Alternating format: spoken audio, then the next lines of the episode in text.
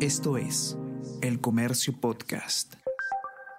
Hola a todos, ¿qué tal? ¿Cómo están? Espero que estén comenzando su día de manera excelente. Yo soy Ariana Lira y hoy tenemos que hablar sobre candidatos a la alcaldía de Lima y propuestas sobre lucha contra la corrupción, porque a pesar de que sabemos que ese es un problema que aqueja a toda a todo el estado en general, muchas de las propuestas en materia de, lucha contra la corrupción no son viables y las que sí son viables, la gran mayoría ya son obligaciones de los alcaldes, es algo que ellos tienen que hacer y que sin embargo lo plantean en sus planes de gobierno como si fueran ideas suyas o propuestas o algo nuevo que ofrecernos. Vamos a conversar sobre todo esto y más a continuación.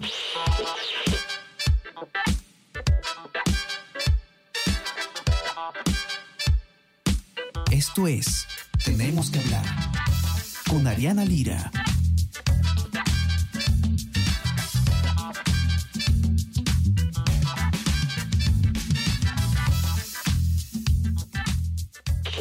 Contraloría General de la República, dice la nota de Maite Siriaco, a mediados de este año, reveló que en el 2021 el país había perdido más de 24 mil millones de soles debido a actos de corrupción e inconducta funcional en la administración pública. Esto es 13,6% del presupuesto nacional ejecutado de dicho año. Preocupante, ya sabemos que esta es la situación, no es nada nuevo. Cuando vemos evidentemente los porcentajes nos asustamos, pero en el fondo ya conocemos qué es lo que pasa el estado de nuestro país. Lo que ha hecho Maite en esta nota, que es parte de una campaña que estamos haciendo desde eh, la unidad de periodismo de datos del comercio, estamos revisando la viabilidad de las medidas de los postulantes a las alcaldías. En este caso, eh, Maite ha revisado 21 propuestas, me corregirá si me equivoco, de los candidatos a la alcaldía de Lima específicamente sobre temas de eh, lucha contra la corrupción y transparencia. Y lo cierto es que muchas de las medidas han sido calificadas como inviables por los especialistas en el tema y de las que son calificadas como viables, digamos las que se pueden realizar, el 90%, la gran mayoría, ya son obligaciones de los alcaldes. Digamos, eh, son cosas que ellos tienen que hacer por ley y que no tendrían por qué estar prometiéndolas en su plan de gobierno como si fueran ideas novedosas, por decirlo de alguna manera. ¿Cómo estás, Maite? Bienvenida. Hola, Ariana, ¿qué tal? Gracias por la invitación. Cuéntanos, Maite, ¿qué es lo que has encontrado esta vez? Hemos conversado ya el otro día sobre, no me acuerdo cuál es el, el tema que vimos hace unos días también de viabilidad eh, y ahora, ahora te ha tocado a ti escribir sobre las propuestas en materia de corrupción, que es sumamente importante, sobre todo a nivel de gobiernos provinciales. Sí, me tocó corrupción y transparencia. Eh, de hecho, las, las cifras son bastante preocupantes. Efectivamente, son 21 promesas analizadas, eh, tres por cada candidato eh, que, hemos, que hemos podido analizar. Bueno, según lo que hemos visto, como mencionas, eh, nueve de las diez propuestas analizadas que fueron calificadas como, como viables, como factibles, ya son obligaciones de los alcaldes, ¿no? Y además, más de la mitad de las propuestas que no son factibles o que solo podrían concretar, o sea, más de la mitad de las propuestas que no son viables, solo podrían concretarse si se cumplen eh, factores externos como implementar un gobierno abierto o rendir cuentas. Eh, y además, más de la mitad de las propuestas no son factibles o solo pueden concretarse si se cumplen con factores externos, ¿no? Y hay, hay un punto también importante, ¿no? Que implementar un gobierno abierto y rendir cuentas son las promesas que más se repiten y ya forman parte de las obligaciones que deberían cumplir en las gestiones. Entonces, aunque como hemos visto por la cifra que nos ha dado la Contraloría a mitad de año que es increíble. El tema de corrupción y transparencia debería ser prioritario. No se está tampoco haciendo un, un verdadero análisis de qué medidas se podrían tomar realmente para combatir este tema. Ahora, eh, si nos ponemos a ver específicamente, por ejemplo, Maite, algunos, algunos candidatos, vamos a centrarnos nuevamente en los que están arriba en intención de voto para, para ver más o menos cómo están en este tema, ¿no? Daniel Urresti, líder en, en intención de voto, actualmente líder en las encuestas. ¿Cómo vemos sus propuestas para, para corrupción? A ver, al menos siempre por alguno de los, de los expertos que, que pudimos consultar, en este caso hemos consultado a Javier Albán, que es ex miembro del Gabinete de Asesores del Jurado Nacional de Elecciones, a Eduardo Herrera, que es director ejecutivo del Consejo Privado Anticorrupción, y a José Tello, que es director del Instituto de Investigación y Capacitación Municipal.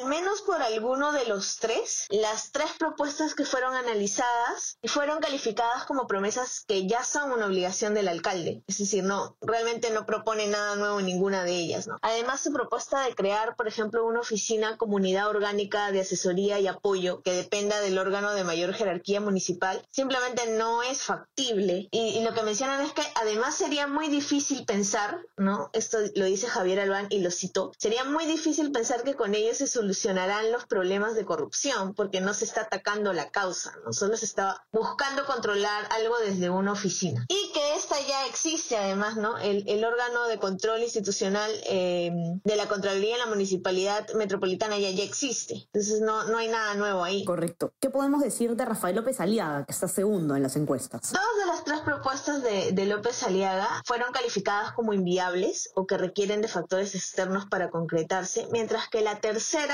podría llevarse a cabo, pero no es nada innovadora y ya es una obligación legal eh, que él tendría como alcalde, ¿no? Por ejemplo, él propone que se va a tener el 100% de personas contratadas y nombradas con fiel cumplimiento de los requisitos para los cargos correspondientes, ¿no? Que en realidad, por lo que hemos visto, es una acción urgente, pero es algo que ya debería, ya se debería hacer, ¿no? Eh, y además, algo que también menciona Albán es que llegar a un 100% de formalidad en cuatro años parece muy difícil considerando que la Municipalidad Metropolitana de Lima no es competente para cambiar reglas de contratación. Entonces, ahí tendríamos un factor que estaría impidiendo que, se llegue a a concretarse esa promesa. Correcto. Eh, y bueno, para terminar, digamos, con los tres que están arriba en las encuestas, porque todos los demás están más o menos igual. George Forsyth, ¿cómo va el exalcalde de la Victoria en, estas propuestas, Maite? Él eh, solo tiene una propuesta que podría concretarse, que es la de brindar acceso total a información pública,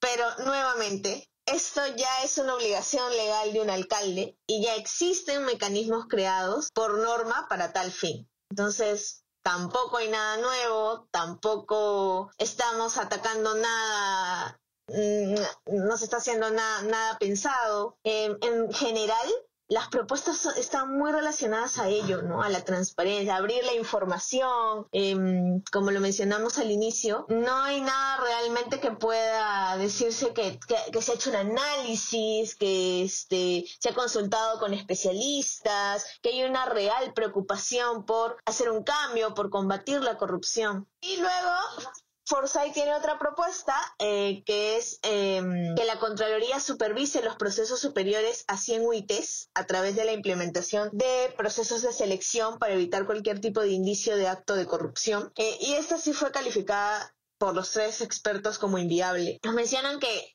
la, municipalidad no puede imponer un criterio y ordenarle a la Contraloría o a los órganos de control aumentar, por ejemplo, su personal o sus capacidades. Eso no depende de ellos, ¿no? Eh, y el control concurrente se regula por ley y por su naturaleza se limita a proyectos de mayor riesgo, ¿no? La valla de 100 UITs, que es más o menos eh, medio millón de soles, no, no es muy alta. Correcto, Maite. No sé si hay algo más que haya llamado la atención quizás en alguno de los otros candidatos o algo que te hayan comentado los especialistas en general sobre este tema a modo de síntesis? En general, em, como te digo, los, las propuestas están muy relacionadas, la gran mayoría, a implementar un gobierno abierto y a rendir cuentas. Eh, son las que más se repiten. Casi todos tienen e, este tipo de propuesta. Em, redactadas o que se van a llevar de distinto modo, pero en todos los modos ya, ya son propuestas que ellos tienen la obligación de cumplirse, ¿no? Y las que son inviables, las que no pueden hacer, en realidad es porque no les corresponde. No se podrían llevar a cabo porque no les corresponde a ellos hacerlas. Y esto es muy repetitivo. Lo que me dicen los especialistas es que específicamente se nota en lo que hemos estado hablando em, durante, durante toda la conversación, que no se ve un, análisis genuino, una, una, preocupación genuina, un verdadero análisis. Eh, consultas, no se ve que, se haya podido conversar con expertos, que se haya podido plantear un plan, que se haya podido eh, armar eh, un plan de acción real para combatir la corrupción, ni para hacer algo con respecto a la transparencia, al acceso eh, a la información, que se supone que ya lo tenemos y que en realidad se deberían crear pautas para poder mejorar, no o sea, mencionar cosas que ya, ya están, ya están en línea incluso. Y otro punto interesante es eh, la promesa de, de, Gonzalo Alegría de priorizar a proveedores y trabajadores peruanos para los contratos, ¿no? Como proveedor. Esta, esta propuesta, de hecho, fue calificada como inviable por los tres expertos, pero además causó bastante,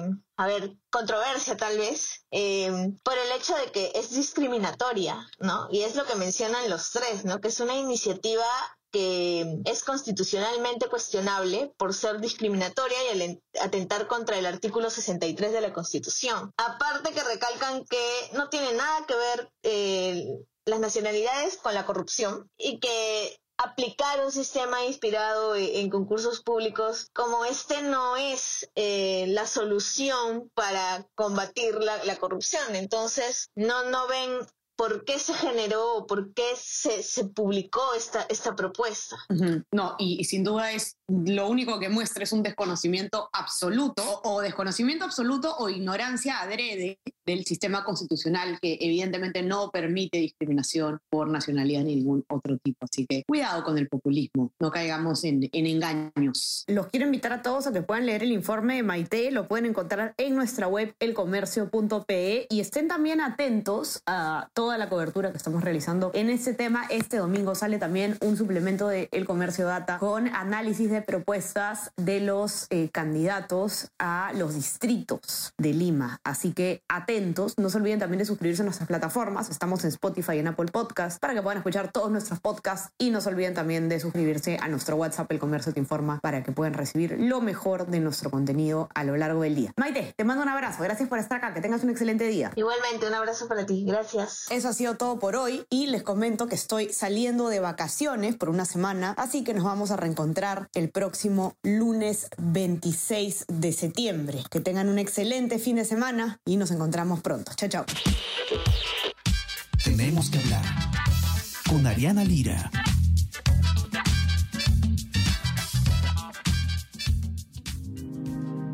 El Comercio Podcast.